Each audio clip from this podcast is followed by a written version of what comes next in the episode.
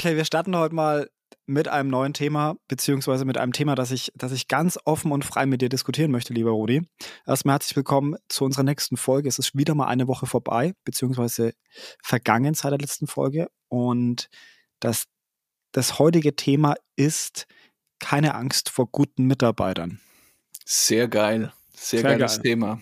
Und okay, hallo Alex. Hi Rudi.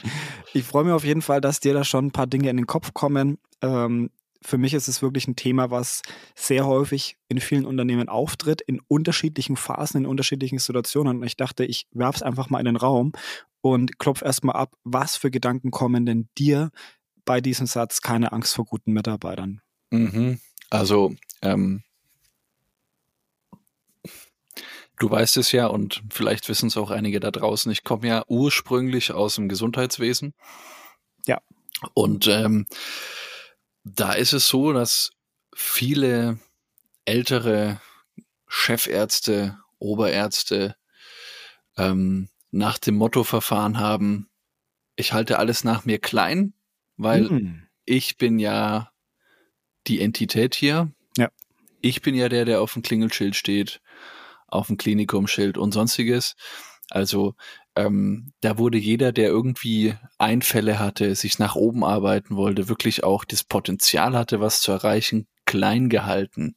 Ja. Das fällt mir zum einen ein und zum zweiten fällt mir ein Zitat von Steve Jobs ein. Das ist der von Apple.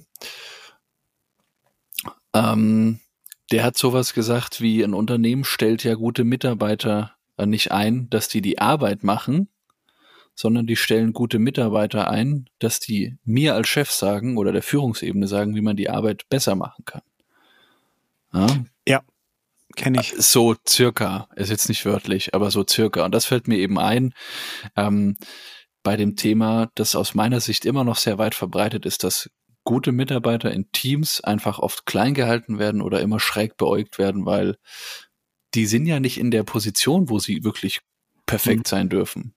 Und das ist einfach sehr, sehr alt und darf gerne wachsen und weichen. Ja, ja.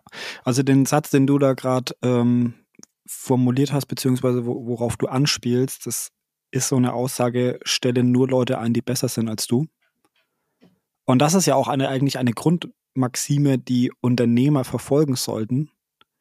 Denn man sollte ja, also es macht ja gar keinen Sinn, jemanden einzustellen, der in etwas schlechter ist als man selbst. Und jetzt mal ganz runtergebrochen für Leute, die das noch nicht ganz verstanden haben, diesen Satz. Banales Beispiel, stellt euch einfach mal zwei, drei Situationen vor. Ähm, sei es der, der Mitarbeiter am Produktionsband, der Kollege im, im LKW ähm, oder vielleicht auch in der Buchhaltung egal welchen Hintergrund man selbst hat, ob man jetzt halt irgendwie sich für das, für das Superbrain des Jahres hält und sich da am besten auch jeden Award aus, ausgeben möchte oder auch nicht. Fakt ist, in jedem diesem, dieser Bereiche kann man Leute einstellen, die besser sind als man selbst, weil klar, also wir können nicht alles parallel und gleichzeitig machen und überall dort muss man Leute einstellen, die genau nur diese Tätigkeit und wenn es nur diese eine ist, besser machen als ich. Oder zumindest das den ganzen Tag durchhalten. Auch. Und das ist genau der Punkt. Du hast gerade den, den Fließbandmitarbeiter angesprochen. Ja. Ähm, grundsätzlich kann man sich die Tätigkeit ja vorstellen, aber das wirklich eine Woche, zwei, drei, vier, zehn, zwanzig Jahre zu machen. Genau. Das ist der eine Punkt. Zum anderen diese, diese fachliche Expertise. Wir hatten die Folge mit Benjamin über Generalist, Spezialist. Mhm. Ich als Generalist hole mir gerne Spezialisten in mein Team, die diesen Fachbereich einfach in der Tiefe kennen. Mhm. Ja, bestes Beispiel, ich hatte den Fuhrpark übertragen bekommen ja. mit dem Kollegen, operativ strategisch aufgeteilt. Ich hatte aber nicht das, das Pensum, da irgendwas zu machen und habe jemand aus diesem Bereich als Spezialisten eingestellt, um mich mhm. da eben zu unterstützen. Correct. Also das ist genau der Punkt. Die, die Person kennt sich da einfach deutlich besser aus, weil sie aus dem Metier kommt. Ja. Und, und das ist eigentlich genau das, was du gerade beschrieben hast. Mhm, genau. Auf eine Sache möchte ich auf jeden Fall auch noch eingehen.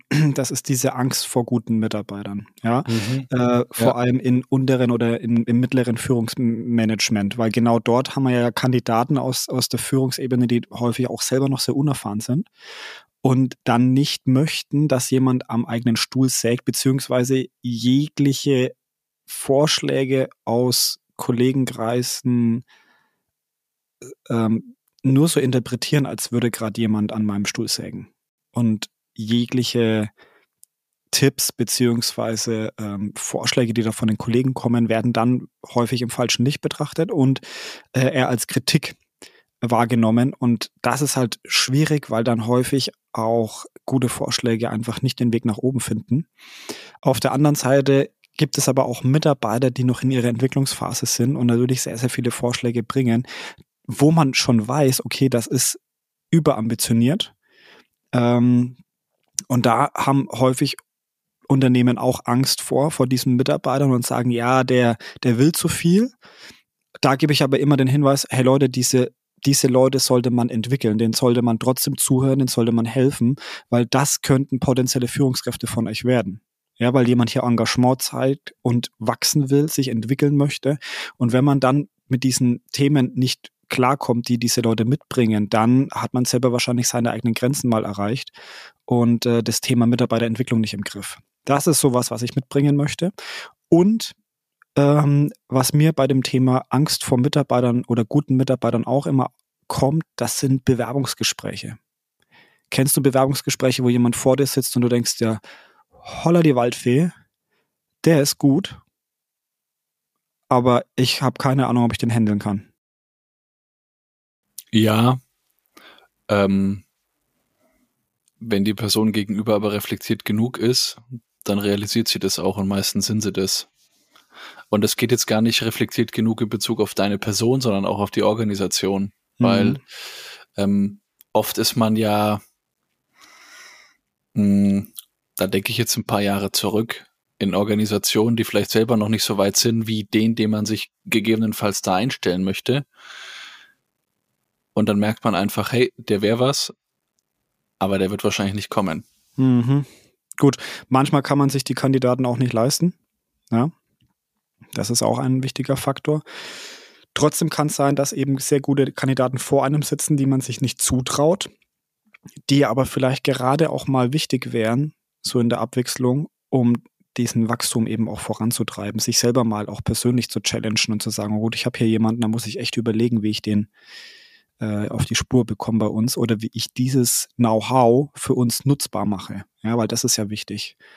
Und ähm, da möchte ich eigentlich eingreifen und sagen, hey Leute, stellt euch nicht nur die Leute ein, die für euch leicht handelbar sind, sondern macht euch wirklich Gedanken, wen braucht ihr? Und da möchte ich jetzt einfach nochmal hier diesen, diesen Satz von dir vom, von Anfang aufgreifen.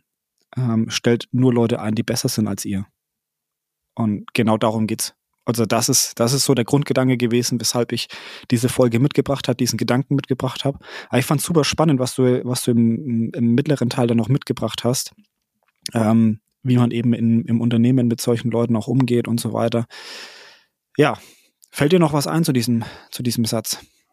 Ich glaube, grundsätzlich ist es eine, eine Eigenschaft, die man hat, aber natürlich auch erwerben kann.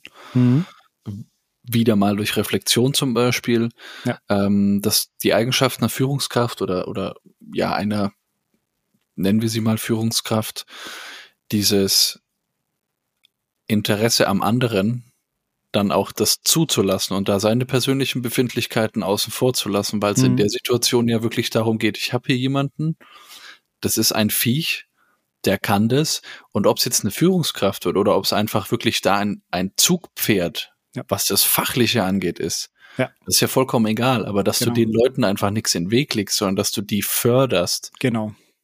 Und diese Entwicklung unterstützt. Du musst sie nicht aktiv vorantreiben, aber unterstützen. Du musst und Unterstützung kann auch sein, dass du ihr keine oder ihm keine Steine in den Weg legst. Genau. Und dann mal eine spannende Aufgabe geben, mal ein spannendes Projekt geben, mal auch einfach in, in gewisse Themen mit reinnehmen und zu gucken, okay, wie, wie entwickeln die sich denn da? Wie gehen die ja. denn mit diesen neuen Situationen um? Also das, was du gerade gesagt hast, dass man selber bei sich machen muss, mhm. kann, sollte, auch bei denen dann mal anführen. Ja, und auch mal Anerkennung und Wertschätzung diesen Leuten geben und nicht nur Neid Ja, also Nein, das ist genau halten. der Punkt. Das ist genau der Punkt. Und da kommen wir wieder zum, Ein zum Eingang meines Themas. Es war einfach so im Krankenhaus, dass viele Chefärzte ihre Assistenzärzte und Oberärzte klein gehalten haben und dann nie jemanden wirklich groß haben werden lassen. Hm. Okay. Weil da natürlich, und das ist auch wieder ganz klar, da haben wir neulich eine Folge über äh, Ego und Ratio, ja. weil natürlich da wieder diese, diese Existenzangst da war. Hey, wenn da jemand ist, der besser ist als ich, dann bin ich ja nichts mehr wert. Glaubenssatz, hm der dahinter steht, kann man gerne in der Glaubenssatzfolge mal aufgreifen. Aber ja. das ist einfach diese, dieser Glaubenssatz, der da ins Wanken gerät und da eine gewisse Angst und natürlich auch eine gewisse Existenzangst da ist, das ist ja verständlich ist. Aber häufig wird das mit ganz viel, mit, mit ganz viel Druck und mit ganz viel, ja, unangenehmen Diskussionen und Verhalten äh, dann, dann kaschiert, diese Angst oder diese Sorge, die ja aber eigentlich total menschlich ist. Mhm. Ich glaube, was man zusammenfassen kann, ist, es gehört ein Stück weit Reflexion dazu, um andere fördern zu können, sich selber zurücknehmen zu können und anderen da einfach auch den Weg zu bereiten, sich ja. aber selbst auch öfters mal zu challengen. Absolut. So, mich interessiert es jetzt, wenn ihr die Folge hier angehört habt, habt ihr euch erwischt? Hattet ihr auch mal Angst vor guten Kollegen oder guten Mitarbeitern? Habt ihr jemanden mal bewusst vielleicht sogar auch einen Stein in den Weg gelegt? Oder vielleicht auch diese Selbsterkenntnis gehabt, dass es nichts bringt, das zu tun, sondern wirklich, dass ihr besser vorankommt, wenn ihr Leute unterstützt. Schreibt uns einfach mal in die Kommentare oder nimmt wirklich mal Kontakt mit uns über LinkedIn oder Xing auf. Wir würden da wirklich sehr, sehr gerne auch mal eine kleine Diskussion mit euch ähm, ja, starten und ähm, vielleicht bringen wir auch mal euer Beispiel mit in einer unserer nächsten Folgen mit. Ähm, das wäre wirklich mal klasse. Von daher geht mir die in die Aktion oder in die Interaktion mit uns. Äh, ich freue mich auf die nächste Folge, Rudi. Bin gespannt, welches Thema wir da wieder aufgreifen. Jetzt erstmal viel Spaß beim Reinhören in weitere Folgen. Klickt euch durch. Es ist viel Spannendes mittlerweile bei uns im Podcast zu finden. Danke dir, Alex, für deine Eindrücke und ciao, bis zum nächsten Mal.